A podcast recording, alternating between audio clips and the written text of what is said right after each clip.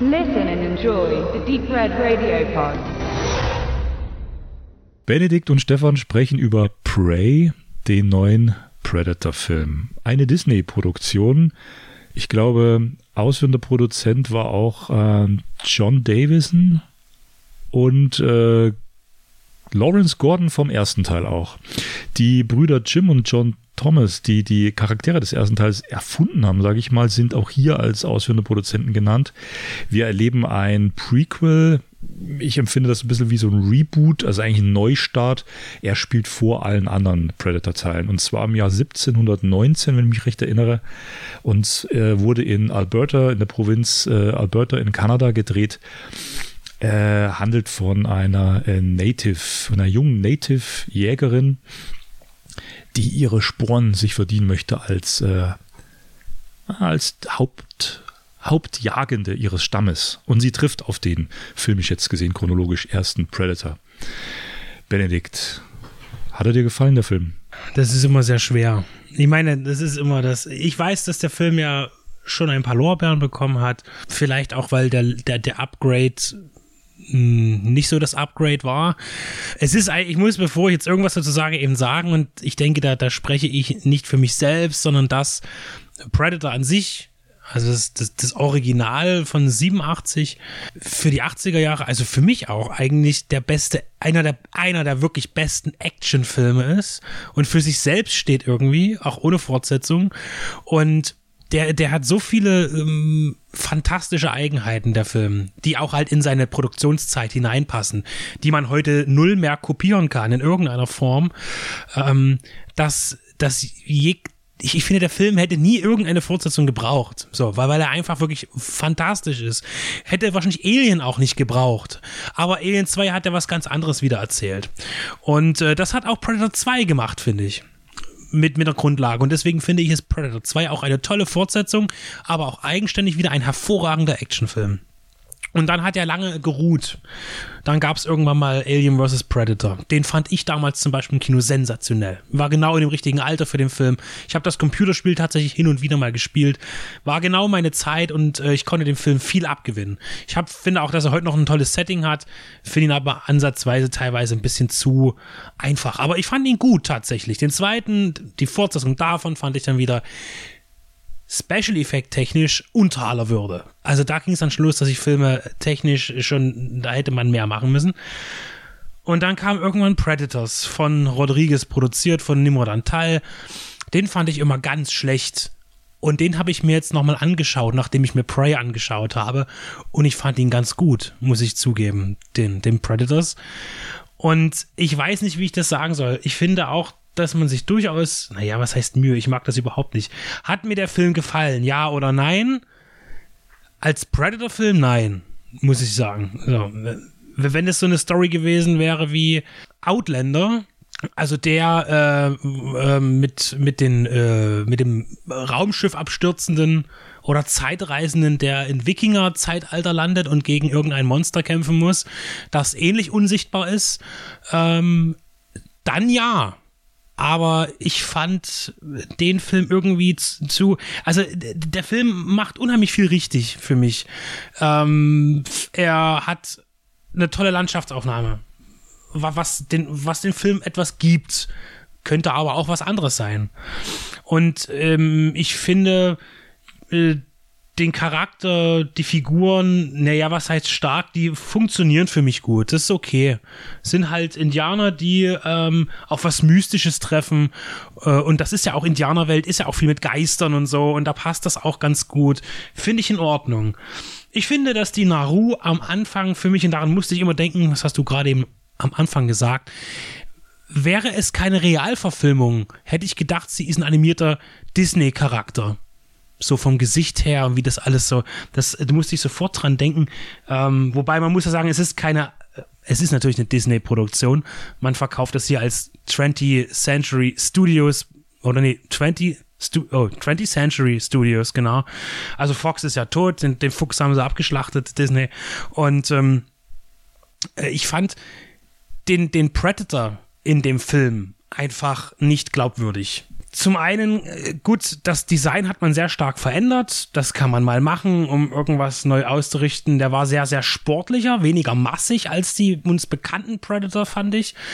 Ich finde, ich, was ich nicht verstanden habe, ist, warum man ihn jetzt auch als Predator einer weniger weit entwickelten Rasse, nee, nicht, also eine andere Zeit zeigt. Das heißt, wir sind jetzt 200, äh, 300 Jahre zurück in der, in der Deutsch, in der, der deutschen, in der Erdengeschichte bei den, bei den nordamerikanischen Ureinwohnern. Also muss auch der Predator aus seinem 300 Jahre vorher äh, gängeren Zeitalter stammen. Jetzt frage ich mich aber, ist es jetzt tatsächlich so, dass der Predator ist ja in, schon sehr eine hochentwickelte Rasse. Ne, er wirkt zwar sehr brachial immer generell in seinen Darstellungen, aber er hat für mich trotzdem immer den Schein gehabt, als wäre er aus von einer intelligenten Rasse abstammend, einer Alienrasse. Und ich finde hier, dass mit diesem Knochenkopf, wo auch der Laser gar nicht dazu passt, wie ich finde, was ich auch nicht verstanden habe, kann ich mir eben nicht vorstellen, dass der hochentwickelte Predator vor 300 Jahren eben kein Metall hatte oder irgendwas ähnliches, sondern eben Knochen als, als äh, Rüstung. Das sind so Sachen, die mich irgendwie nee, nicht abgeholt haben. Ich fand das komisch. Also ich, ich, ich fand, es hat, war für mich alles nicht stimmig und ich mochte das Design des Predator nicht. Ich hake mal kurz ein. Ja, bitte, unbedingt. Du musst mich stoppen, weil ich habe nämlich noch mehr. weiß gar nicht, wo ich jetzt äh, einhaken soll. Vier, fünf Punkte. Fangen wir erstmal ganz kurz beim Predator, ich mache das jetzt rückwärts, beim Predator Design an. Ja, da war ein bisschen sportlicher, vielleicht nicht ganz so massig. Ich fand, der kam trotzdem gut, äh, so wie er dargestellt wurde. Also ich, ich sah jetzt nicht so die, die großen Unterschiede. Ich ergänze jetzt einfach nur so, so meine Gedanken dazu. Äh, natürlich hat er ja auch Metall gehabt, er hat diese ganzen Werkzeuge gehabt. Er hat am Schluss auch im, im Finale, also er ist ja am Anfang sehr ruhig, der Film, baut sehr lange auf und am Schluss legen sie nochmal 20, 25 Minuten so ein Action-Finale hin, wo er wirklich dann nochmal alle äh, ähm, Skills und alle, ähm, also das ganze Equipment, was er hat, zeigen kann. Ich wollte nur sagen, ja, da hat er natürlich auch alle hochentwickelten Sachen. Ich fand das ganz interessant, dass dieses, dieser Hybrid aus was Altem, also ein Knochen, der auch an dem Rand so Metallränder hatte, das war vom Design, finde ich, eine nette Idee, so alt und neu zu kombinieren, weil es passt ja auch letztlich zum Story-Ansatz in eine ältere Zeit zurückzugehen, aber eben dieses hochentwickelte technologische Science-Fiction-Alien-Thema mit reinzubringen. Erstmal nur so, so Gedanken dazu. Und dann vielleicht zu den, zur grundlegenden Stärke, was ich auch äh, schon mir als Notiz kurz zusammengeschrieben hatte, was ich an dem Film hier, an Prey, besonders toll finde, und der kommt bei mir schon nach Teil 1 und Teil 2 in der Rankingliste, wenn man es so wollte, denn er nimmt sich endlich mal wieder Zeit. Klar erzählt er im Prinzip nochmal die Story neu oder von vorn wie im ersten Film, könnte man sagen, anders. Er verlagert vom mittelamerikanischen Dschungelwald, wo eben die Söldner um Dutch und Schwarzenegger dort einfach reinmanövriert wurden und nicht wussten, was sie erwartet, geht er jetzt in der Zeit zurück und in die kanadischen Wälder rauf. Die sind von der Topografie ein bisschen anders gestaltet, nicht so dicht, nicht so dichter Dschungel. Das hatte ja was wirklich im ersten, dass du wirklich Blätter hattest und die Kamera wirklich so in die Blätter rein, um die Blätter rum. Und um die Ecke konnte irgendwann stehen und da war es doch dann der, der Söldnerkollege und die haben sich erschrocken, weil alles so, so eng war, so klaustrophobisch auch im ersten. Das ist hier anders. Hier hast du weite Wälder. Der Vorteil an den schicken Aufnahmen, dass diese tollen Naturaufnahmen auch wirklich so wirken. Ich hätte ihn wirklich gerne im Kino gesehen, habe ich heute auch schon bemerkt. Ähm, hat schon Kinoaufnahmen, äh, hat aber auch wieder den Nachteil, dass die Kamera, finde ich, manchmal etwas statisch ist. Und das äußert sich auch in den Actionsequenzen, die meiner Meinung nach nicht so optimal choreografiert sind, die auch wieder zum Teil ein bisschen nerviges CGI drin haben. Wir wissen das, in den, sage ich mal, glatt gebügelten Marvel-Disney-Produktionen sehen die Filme nun mal so aus, wie sie aussehen. Da hat er mir, der Prey, am Anfang noch recht gut gefallen, weil er doch noch Mut zur Farbe hatte. Wir hatten noch diese Pflanzen am Anfang, wo alles noch ein bisschen heller war, freundlicher war. Und dann am Schluss wird er ja erst so grau und so farblos. Und dann schneit es ja sogar. Ähm, also was ich damit sagen will, man, man muss sich auf so einen leicht glatt polierten, sterilen Look erstmal einstellen. Das ist natürlich was ganz was anderes, wie was die ersten beiden Filme zum Beispiel geschafft hatten. Die hatten ja dieses raue End-80er Action-Kino, zwar alles sehr haptisch, du hattest echten Schweiß, echte Hitze, das haben sie hier geschickt sind sie das umgangen, weil in Predator 1 und 2 ist ja die Hitze entscheidend. Hitze im Dschungel und Hitze in der Großstadt. Und auch diese, diese Hitze-Sensor ähm, in der Optik, die der Predator ja hat, dass er das, diese Hitze sehen kann, kann er hier auch. Aber hier sind sie jetzt in Nordkanada und es ist eher kühl. Ähm, erstmal nur so Gedanken dazu. Also ich fand ihn trotzdem von der Stimmung gelungen, weil er sich sehr viel Zeit nimmt, nochmal im Prinzip die Story so zu erzählen, dass er sich auf einen Predator konzentriert und nicht wie, also ich muss ja sagen, die Alien vs. Predator Filme und gerade auch dieser Predator Upgrade, okay, da waren es, glaube ich, nur zwei Rassen, also zwei Arten, aber das war alles so hektisch. Da wussten sie, was kommt jetzt, dann hauen sie hier noch was, Figuren rein und da. Und hier hast du dich wirklich auf den einen Predator durch und durch konzentrieren können. Und er hatte ja am Anfang, war auch lange wieder in diesem Camouflage-Anzug gepackt, was ich am ersten Teil so toll finde. Du siehst hier über die Hälfte des Films, siehst du den ja nicht. Und dann kommt er erst so langsam. Man muss sich halt, letzter Satz dazu, damit also bereitwillig da reingehen, äh, dass dieser Mythos nochmal neu erzählt wird. Und das kann man nur bedingt mit dem Schwarzenegger-Film vergleichen, weil der Film natürlich einen anderen Ansatz wählt. Und ich gebe dir recht, sie wirkt schon auch, sie ist ja auch eine Jugenddarstellerin, die ähm, äh, Mid Thunder, äh, wie heißt sie, Amber Mid Thunder, ähm, er hat auch Nebenrollen gespielt. Ich glaube, in Hell oder High Water habe ich nochmal geschaut. Auch wirklich nicht in schlechten Filmen hat sie mitgespielt. Ähm, aber sie war, glaube ich, als Jugend, als Kinderschauspielerin ist sie berühmt geworden. Und ja, sie hat schon ein bisschen so dieses Disney-Face, ohne das jetzt sehr böse zu sagen. Aber ich nehme ihr diese, diese taffe Kämpferin nur, auch nur bedingt ab. Ich, ich meine das tatsächlich auch nicht, nicht unbedingt wegen ihres Äußeren, sondern auch wie eine Art Filter am Anfang, wo ich gedacht habe, ich kann ich könnte jetzt gar nicht auf einen Schnellblick unterscheiden, ist es eine Animation, die gut gemacht ist, oder ist es ein, ein echter Mensch? Und das gilt für mich auch für den Predator. Ich weiß, dass der, dass es ein Typ im Kostüm war oder ist. Aber es gab ganz viele Szenen, wo ich mir nicht sicher war, ist das jetzt von der Bewegung her und so weiter, ist das jetzt echt? Oder ist das animiert? Prinzipiell ist es ja gar nicht schlecht, wenn Animation es schafft, dich das fragen zu lassen. Aber irgendwie hat es mich doch gestört, weil ich immer noch dieses, ich weiß nicht, vielleicht ist das einfach äh, altväterliches Denken und Zurückwünschen von, von alten Dingen, aber ähm, irgendwie, das ist halt für eine andere, wieder für eine andere Generation gemacht. Ich, äh, und ich muss sagen, ich habe auch ähm, viele von diesen Effekten, die den Film auch etwas brutal machen sollten, was ja schon etwas Außergewöhnliches ist für einen Film, der bei Disney Plus läuft, weil eigentlich wollte man, dachte ich immer, wollte man da so ein bisschen äh, äh, reine Stube machen und dann lässt man alles, was so ein bisschen brutaler ist und von Fox kam und so und Buena Vista so über Hulu laufen lassen und das als Bundle anbieten, äh, ist ja alles am Ende irgendwo Disney und dass man den jetzt hier bei Disney Plus laufen lässt, natürlich hatte der Blut und so weiter. Und bei diesen Bluteffekten war ich mir auch immer nicht so sicher, ob ich die gut fand oder ob ich sie irgendwie doch mäßig fand. Und allein der Gedanke, wenn der aufkommt, denkt man darüber nach und genießt das nicht. Man kann sowas ja auch genießen. In einer eine grafische Gewalterstellung klingt immer komisch, aber wenn sie in einem Film gut eingestrickt ist und gut gemacht ist, dann kann man daran durchaus eine gewisse visuelle Freude haben. Das muss man einfach so sagen. Und jeder, der sowas versteht, der weiß, was ich meine. Äh, und hier war ich mir immer nicht so richtig sicher. Und ähm, es gab für mich zu viele Ungereimtheiten in dem Film, visuell wie auch inhaltlich, wenn ich meine, hat der Predator äh, hochentwickelte Waffen, genau wie auch äh, schon zuvor wir es kannten aus den Filmen, aber dafür ein, ein Retro-Design, das für mich alles nicht zusammenpasst. Also vielleicht ist es auch wieder das Problem, man hat ja schon öfter, naja, eigentlich hat man diese Mythologie und, und das, was die Predators sind, nie wirklich äh, erklärt. So, in diesen Filmen. Es gab zwar mal Ansätze, wir haben irgendwann mal den Heimatplaneten gesehen, zum Beispiel in Alien vs. Predator 2, äh, wo man mal ganz kurz äh, den Heimatplaneten sieht. Am Ende. Äh, genau. Und äh, aber so richtig über was die eigentlich sind, wie sie leben, was haben sie eine Religion oder irgendwas in der Richtung, das erfahren wir ja nie. Dieses Jägertum. Wenn man ein Rätsel hat um eine Figur, dann finde ich, ist es aber albern, ständig irgendwelche Ansätze zu versuchen oder, oder anzudeuten, die dann aber letztlich zu nichts führen irgendwie. Aber vielleicht denke ich jetzt schon wieder zu äh, aufschlüsselnd. Weiß ich nicht. Also mir hat es gefallen, dass die Predator-Figur, die am ersten Film schon diesen, diesen Mythos hat. Also ich kann mich erinnern, ich weiß jetzt nicht mehr die Darstellerin, äh, ich habe jetzt zum ersten Film das gerade nicht recherchiert, aber die eine weibliche Figur, die ja da so mit, mitgehangen, mitgefangen, dann mit der Truppe mitkommt und auch bis zum Schluss noch als äh, eine der wenigeren Figuren etwas länger überlebt, erzählt ja immer diese Geschichte.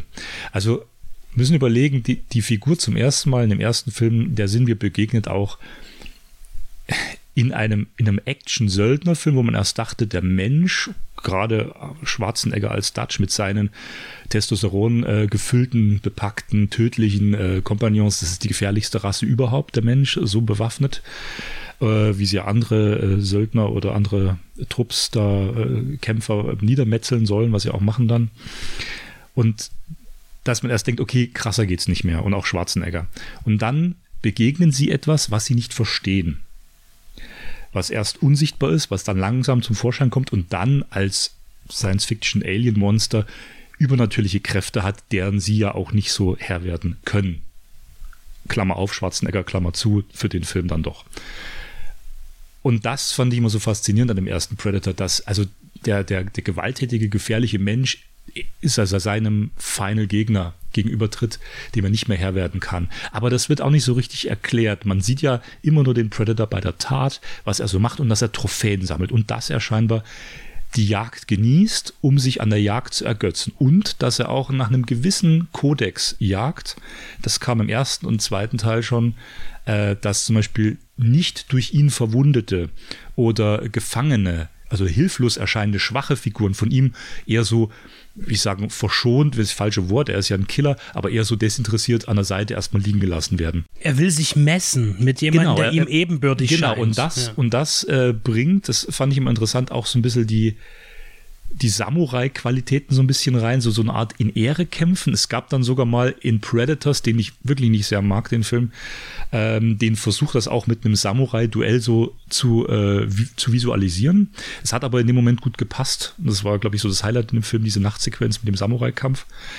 Und worauf ich raus wollte, die Frau in dem ersten Film erzählt ja auch diese Geschichte. Das ist eine, eine, eine mystische, mythisch überlieferte Geschichte von, von einem Geist, von, von, von, dem, von dem Blutmond oder von dem schwarzen Mond. Ich weiß nicht mehr genau, irgendwas erzählt. Oder blutige Sonne. Ähm, und der kommt nur alle paar zig oder hundert Jahre. So. Und das ist dieser Mythos, mit dem wir diesen, diesen Predator begegnen. Und das ist ja auch Danny Glover in Predator 2 als, sage ich mal, Normalo-Cop, der nur seinen Job macht im, im äh, gewalttätigen LA, der traut ja auch erst seinen Augen nicht, der versteht nicht, was er da sieht. Und das ist das, was sie, finde ich, jetzt hier in Prey wieder gut reingebracht haben. Natürlich gehen wir der Zeit zurück, wir äh, begegnen der Geschichte von vorne, aber es wird nochmal genau damit gespielt, keiner der menschlichen Charaktere, und wir haben ja nicht nur, sagen nicht nur in Anführungsstrichen die Natives, wir haben dann auch noch französische ähm, Besatzer, die dann kommen, wo man auch erst denkt, oh, Mensch gegen Mensch, das alte Thema. Keiner versteht, was dieser Predator will.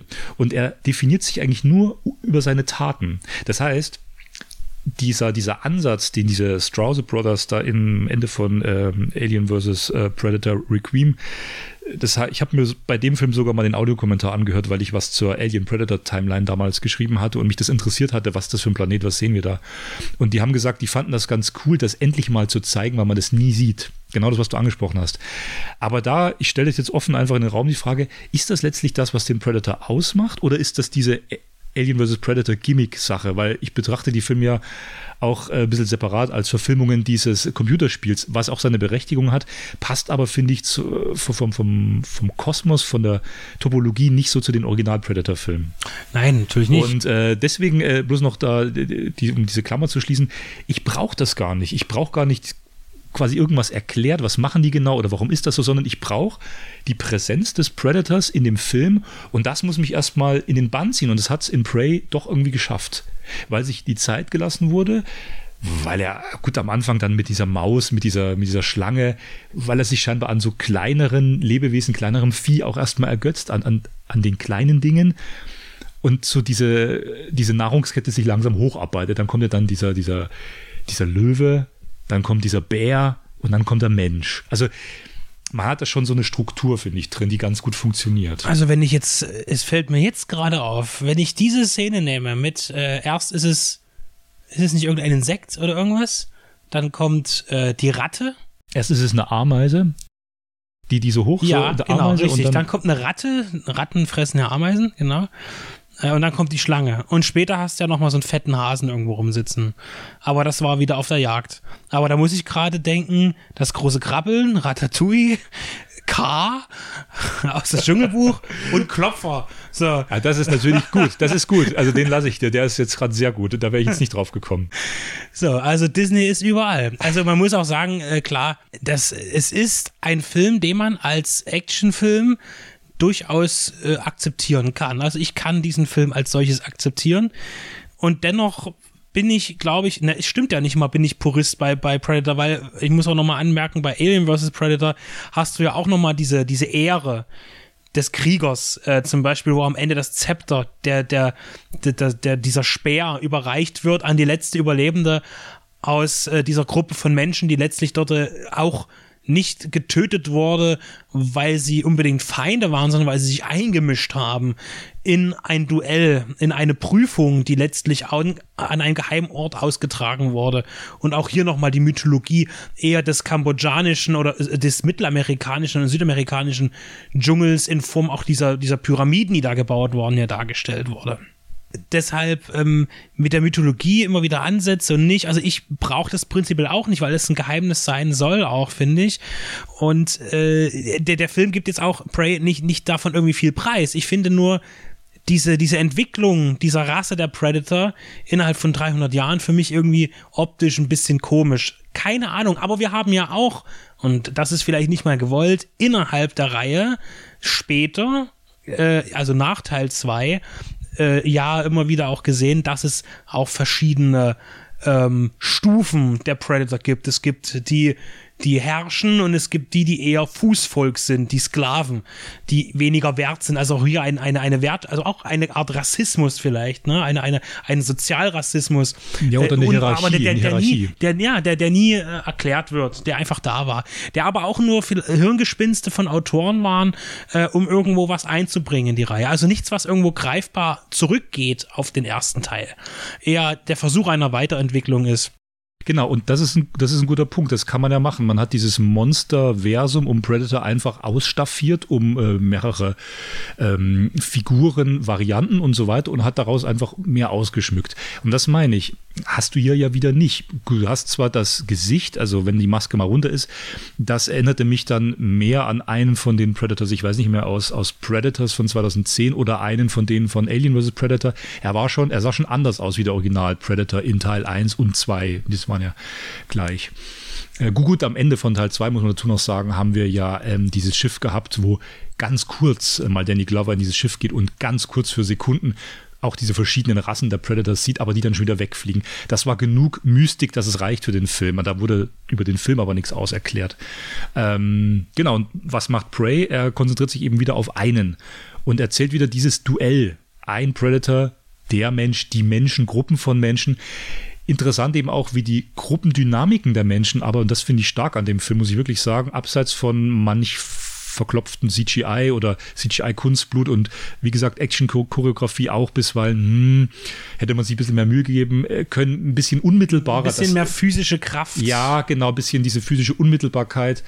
Ähm, nicht, dass sie jetzt irgendwie junge Frau ist und nicht so aussieht wie, wie muskelbepackte Männer, das nicht, aber rein von der Kameraarbeit. Das hätte mehr dynamischer manchmal sein können. Das meinte ich mit, die wirkt manchmal zu steril. Das ist auch so ein kleiner Kritikpunkt, der ist vielleicht durch, durchaus berechtigt, auch an dem Film.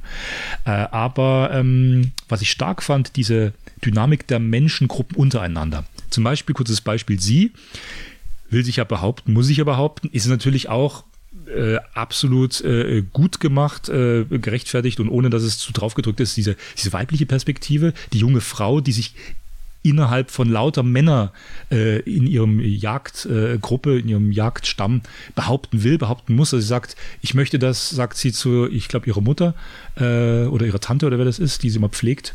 Äh, ich möchte das machen. Warum, warum machst du das, wird sie gefragt. Weil ihr alle glaubt, ich kann es nicht. Das ist natürlich ein starkes Thema und ich muss sagen, das äh, transportiert sie auch gut. Das wird auch viele jüngere Zuschauer, obwohl der Film halt ein R-Rating hat, irgendwo catchen, äh, zu sagen, mit der können wir uns auch identifizieren. Am Schluss wird, wird ihr noch durch das kleine Mädchen zugenickt. Am Schluss, Spoiler jetzt, ne, bekommt sie ja dann den Stammeshäuptling äh, Speer und wird dann die Anführerin. Und das junge Mädchen steht ihr gegenüber und guckt so ein bisschen noch verwundert, kann es gar nicht glauben und lächelt sie so an. Ja, wow, du bist das jetzt? Ja, es ist jetzt die junge Frau, ist jetzt eben der Häuptling. Ähm, aber was ich sagen wollte, sie in diesem Männeruniversum, sie hat äh, Verbündete, sie hat äh, ihren Bruder, der ihr schon hilft, der auch am Schluss ihr wieder eindeutig hilft, der aber zwischendurch auch so ein bisschen selbstsüchtig ist, der dann äh, zum Beispiel äh, einmal den Satz sagt, Stimmt, du hast recht. Äh, wir haben das nicht geschafft. Ich habe es geschafft. Das war ein so ein Dialog, da war ich echt überrascht, ähm, weil ich mir erst dachte, das äh, bleibt so ein er als ihr Bruder bleibt ein eindimensional positiver Charakter. Da haben sie aber genug Nuancen eingebaut, die einfach nur menschlich sind, wo er dann auch mal egoistisch ist kurz, wo er sich so ein bisschen stehen lässt. Ähm, das fand ich alles sehr glaubwürdig, muss ich sagen, von den Figuren. Auch zum Beispiel der ähm, letzter Satz dazu, dieser fiese Anführer von der Franzosengruppe, der ja so fast schon karikaturhaft gezeichnet ist mit diesem Bart, äh, übergewichtige Lacht, so sehr hässlich, sehr gewalttätig, sehr laut, wuchte da rum, wo man erst denkt, der ist aber auch rein fast schon klischeehaft böse gezeichnet und selbst der hat am Schluss dann, glaube ich, einen Moment, wo man denkt, okay, hat nicht nur die ganz schlechten Seiten äh, irgendwie, also hat dann auch mal kurz, glaube ich, einen Moment, was man vielleicht auch nachvollziehen kann. Er möchte, glaube ich, durch seine, was natürlich sein Problem ist, durch seine gewalttätige Art, was halt seine, sein Manko ist, möchte er aber nur aus Angst, das ist ja absolut menschlich, von ihr rausquetschen, was sie denn gesehen hat, weil sie selber Angst haben vor etwas, was sie nicht verstehen. Und deswegen bedroht er ihren Bruder. Wie gesagt, er ist ein fieser Anführer, aber man versteht auch irgendwo seine Motivation. Er ist dort irgendwo im, im Dschungel. Es wurden äh, wahrscheinlich auch viele seiner Kameraden einfach sinnlos abgeschlachtet oder sind gestorben, sind weg und er versteht es nicht. Und wir haben Angst vor dem, was wir nicht verstehen. Das ist auch so ein Satz, den gibt es. Und das, das spiegelt der Film super, die ganze Zeit. Prinzipiell stellen sich da ja auch zwei Gleichgesinnte gegenüber, muss man wieder sagen. Denn eine prägnante Szene ist ja, das passt sehr gut zum Thema Predator. Was macht der Predator? Er häutet er reißt äh, äh, Trophäen raus, meistens gerne Schädel inklusive Wirbelsäule. Und diese Franzosen sind Büffeljäger und auch äh, Trophäenjäger in dem Sinne, dass sie Fälle äh, nehmen und lassen alles andere liegen. Also das macht der Predator ja auch so. Er lässt die, die, die hautlosen Leichen irgendwo hängen, so kennen wir es aus den Filmen. Und daher sind sie sich ja insofern im Interesse äh, der Jagd ebenbürtig, aber natürlich nicht in der Kraft, die sie haben. Ähm, Zwei Sachen will ich noch sagen. Eine Sache, die äh, ich weiß, warum man das macht, das wissen wir alle. Ich weiß, ich weiß nicht, ob ich es überflüssig fand, dass man hier den Bezug zum ersten Teil nimmt mit äh, dem Zitat, das eine, das kommt, wenn es blutet, kann man es töten. Ähm, fand ich jetzt irgendwie, so, es hat für mich irgendwie nicht gepasst. Warum, weiß ich nicht. Vielleicht darf das halt auch nur im ersten Teil sein. Und äh, zu einer, was ich eben witzig fand, was ich auch da wieder passend fand, muss ich zugeben, ist einfach ähm, natürlich diese Schnelligkeit des ersten Teils, was das Rückfeuer angeht. Wir haben eine Gatling, wir haben M16, wir haben Magazinwaffen, die äh, auch über das natürliche Maß hinaus, was ein Militärexperte sagen könnte, was diese Waffen abfeuern können, wird geballert, geballert, geballert. Und jetzt kommen ja diese Musketen-Franzmänner, ja, und mit, mit, äh, mit ihren äh, äh Single-Shots da, und äh, dann stehen halt drei da, ballern ihre Munition raus und, und dann hast du diesen stillen Moment, wo der Predator da steht, nicht verletzt ist und die drei Typen ihre Musketen nachpflegen müssen. Und keiner so richtig weiß irgendwie in der Szene, ähm, ja scheiße, da hat jetzt überhaupt nichts getroffen, der ist nicht verletzt, jetzt müssen wir irgendwie, und, und, und der Predator weiß auch nicht so richtig, was das soll, also fühlt sich davon nicht auch verarscht, vielleicht, weiß ich nicht.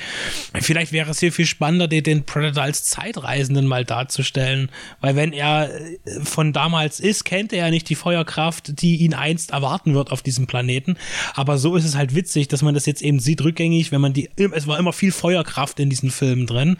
Und jetzt sind da halt äh, Altertüm, also historische Waffen, die mit einmal abfeuern eben gegessen sind und dann hat der Predator ja volle Fahrt. Ne? Und mm, die haben ja körperlich ihm nichts entgegenzubringen.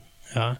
Und das fand ich sehr witzig, diese, diese, eine, diese eine Einstellung, diesen einen Moment, wo man diese zehn Sekunden, vielleicht waren es nur fünf, äh, Stille hat, wo die Waffen abgefeuert sind und sich die beiden Gruppen gegenüberstehen, die beiden Parteien. Ja. Was man ja auch noch hat, ist die äh, Sequenz mit dem Schlamm, die ja für die ja der erste Film weltberühmt ist. Äh, muss man so sagen, wo dann äh, erkannt wird, äh, durch den Schlamm, durch diese Kühle des, äh, des Schlamms auf der Haut, äh, bleibt er unsichtbar. Also Major, Aber das Major Dutch. ja gar nicht. Ich dachte, Nein, das und das fand ich, das ja, fand das ich, fand ich gut. gut. Das fand ich gut, weil ich habe mir schon gedacht, ah, hoff, bitte machen Sie jetzt nicht eins zu eins genau dieselbe Szene als Abklatsch. Und man hat sie in dem Schlamm gezeigt. Das war auch eine lange Szene. Es ging letztlich darum, dass sie eigentlich für sich selbst ihren eigenen Kampf Überlebenskampf dort äh, betreiben muss, um, um, aus dem Schlamm wieder rauszukommen, um dort zu überleben. Das hatte ja schon genug dramaturgische Qualität, diese Szene.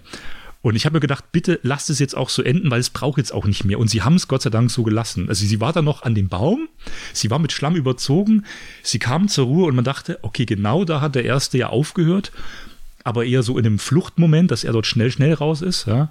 Äh, und dann kam der Predator schon und dann saß sie so da und dann war Schnitt langsam Schnitt weg. Und dann war sie am Wasser und hat sich gewaschen. Und dann, und dann, hat, dann war Schnitt ja. und dann hat sie sich gewaschen. Und das fand ich sehr äh, elegant, muss ich sagen. Man hat zwar das bildlich zitiert, hat aber was anderes mit den selben Bildern, die man aus diesem Universe eigentlich kennt, was anderes erzählt, was trotzdem äh, aussagekräftig genug war, sich dort aus dem Schlamm zu befreien.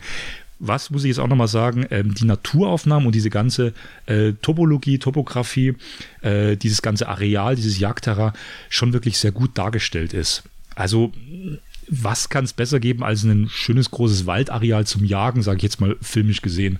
Äh, du hast Bäume, es wird auch wieder dieses Element nach oben gucken, was für das der erste Film ja auch berühmt ist. Nach oben gucken, dann verbunden mit diesen Klängen, mit diesen Soundeffekten. Das fand ich hier sehr gut. Er äh, hat eine super Soundabmischung. Ich habe ihn ja über die Anlage gehört. Ich glaube, er äh, hat sogar ein 4K Intermediate, also sollte irgendwann mal eine Blu-ray kommen oder eine UHD hat sie ja 4K Master. Er ist äh, hochauflösend gedreht und hat auch einen sehr guten Soundmix, der Film. Also der Film macht auch Spaß, mal zu gucken und zu hören. Ähm, genau, und äh, damit haben wir jetzt ein paar Eindrücke wiedergegeben. Wie gesagt, mir hat er gefallen. Ich fand diesen, diesen einerseits traditionellen Ansatz, aus einer Zeit zurückzugehen und weiß nicht, ob das derselbe Predator ist oder ob die ja auch irgendwann älter werden und vielleicht nach 150 Jahren sterben und dann wird das überliefert. Ähm, fand ich gelungen, hat mir was gegeben, hat mir, hat mir endlich mal wieder das Gefühl gegeben, dieser Jagdatmosphäre, für das ja die ersten beiden Filme so ein bisschen stehen. Wie gesagt, der erste im Dschungel, der zweite dann in der Stadt. Und äh, was ich eigentlich ab da in allen vermisst habe. Selbst in den Predators, der im Dschungel ist, weil das war, war mir zu viel reingeschmissen, auch zu viel krude Charaktere. Da war, da kam Spannung auf, da gab es starke Szenen kurz, die mit dem Samurai-Schwert, dann kam auf einmal wieder was anderes, da hat es mich wieder rausgerissen. Hier fand ich, war das eher so aus einem Guss. Ähm, ja, die zwei Kritikpunkte habe ich schon angesprochen. Ja. Aber kann man gut angucken, finde ich. Also wieder ein weiterer Predator-Film und sie alle, wenn man zurückdenkt, haben alle irgendwie ein bisschen anderen Look. Das heißt, es wird immer wieder was Neues versucht, weil man, hm, ja, weiß ich nicht, immer irgendwas Neues versuchen will, um diese Figur weiter äh, jagen zu lassen. Ähm, und ja, also ich bin auch hier wirklich gespannt, wie man das jetzt weitermacht, weil äh, durch dieses Streaming ist es ja nun wirklich mittlerweile egal, ob ein Film in irgendeiner Form Erfolg hat. Wie oft er gesehen wurde, wird Disney wahrscheinlich niemals preisgeben. Ähm, machen auch andere Streaming-Anbieter nicht, dass sie das äh, machen. Wir, wir denken uns dann nur, es sind erfolgreiche Sachen, weil sie fortgesetzt werden. Ähm, und auch bei Disney ist das Hauptgeschäft nicht mehr Filme oder Streaming, schon lange nicht mehr, wie bei vielen anderen Firmen auch. Und äh, es ist, es, ich bin jetzt gespannt, wie das halt weitergeht, was, was man dort machen will. Äh, ich fand den Film allgemein, um es nochmal auf herunterzubrechen, nicht schlecht aber Predator ist halt eine Marke. Das ist irgendwie was anderes, als wenn du von, oh, jetzt muss ich aufpassen, was ich sage, eine Fortsetzung von Lost in Space machst oder irgend sowas, keine Ahnung. Äh, das ist was ganz anderes. Predator ist, äh, ist ein großer Film. Es ist ein großer Film, der ähm, einfach ist, einfach gestrickt ist und so einfach waren auch alle anderen Filme dann, aber anders. Der ist halt kräftig. Ich, ich finde ihn wirklich kraftvoll. Also ich finde, äh, der erste Predator, weil du das am Anfang so betont hast, ist in meiner ewigen Top 50. Es ist für mich ähm, so ziemlich der beste Actionfilm der 80er. Ähm, es gibt andere gute, Rambo und so weiter, äh, oder sehr gute Filme, aber das ist für mich so die Quintessenz des 80er Action-Kinos, weil er trotz dieses Testosteronpegels trotzdem gut funktioniert, weil die Charaktere da gut durchgefeuert werden, äh, weil er auch Spaß macht. Stimmt, das ist auch noch sowas, vielleicht der letzte Punkt. Der Prey hat null Humor. Das ist so gewollt. Er hat diese Ernsthaftigkeit, mh, mm, diesen Natives, diese Rituale, diese, diese Jagdrituale, das passt auch. Aber, und da muss ich ein bisschen frech mich nochmal aus dem Fenster lehnen, Humor hat die ersten beiden Predators auch immer ein bisschen ausgezeichnet. Da war hier mal ein Spruch, da war da mal ein bisschen was. Und das hat so ein bisschen das Erfrischende auch gebracht auf dieser gnadenlosen Jagd. Ähm, deswegen, da kommt er auch nicht so eine Mischung aus dem, dem Originalmythos, wie gesagt, dieser Ernsthaftigkeit, sich der Jagd hinzu, hinzu, ähm, hinzugeben, sich auf einen Predator zu konzentrieren, die Atmosphäre endlich mal wieder zu wahren, gleichzeitig so ein bisschen so dieser bisschen sterile Disney-Marvel-Look, ich sag's mal ganz vorsichtig, auch weil du gesagt hast, ähm, Disney ist mehr als nur Filme. Ich kann mir vorstellen, dass die hier mit der, ähm, der Hauptfigur auch durchaus Marketingpotenzial haben, sowohl was Zielgruppe als auch was Character Design betrifft, dass man da auch Figuren äh, wieder sammelt. Du kennst dich auch mit Figuren. Äh, und ähm, und gleichzeitig ist er aber auch eben humorlos. Also in dieser Verbindung wirkt er dann doch irgendwie ein bisschen seltsam, finde ich. Aber ähm, ich bin auch gespannt, wie man da jetzt weitermachen könnte. Zumal im animierten Abspann, ähm, also in den animierten Sequenzen, bevor der Abspann losgeht, ja eigentlich so in ein, zwei Bildern schon alles weiter erklärt wird. Man bräuchte eigentlich gar keinen Film mehr. Ist dir aufgefallen, dass diese Flinte, die ja durch die Franzosen, die haben ja, also ich habe mir gedacht, die Franzosen sind eigentlich nur in dem Film wegen der Flinte. Weil die Flinte ist ja die von, von Danny Glover am Ende von Predator 2. Und da hat man wieder irgendwie eine Brücke hergezogen, dass sie da, da schon mal da waren. Ist das sogar dieselbe Insignienschrift auf dieser, auf dieser Pistole? Das ist, doch, das ist doch die aus Predator 2. Müssen wir nochmal gucken. 1715 stand auf der Pistole eingraviert. Der Film spielte 1719, also war die Pistole vier Jahre alt. Jetzt müssen wir gucken, ob am Ende von Predator 2 auch 1715. Dann ist es nämlich genau die, die Danny Glover in seinen Krallen gehabt hat. Okay. Also ein Film, der auch wieder viel Diskussionspotenzial anbietet. Ähm und das ist ja auch nicht schlecht. Äh, wir, wir, erwarten die Dinge, die kommen und äh, freuen uns wieder, einen Film gesehen zu haben, der uns zu einem Gespräch zusammengeführt hat.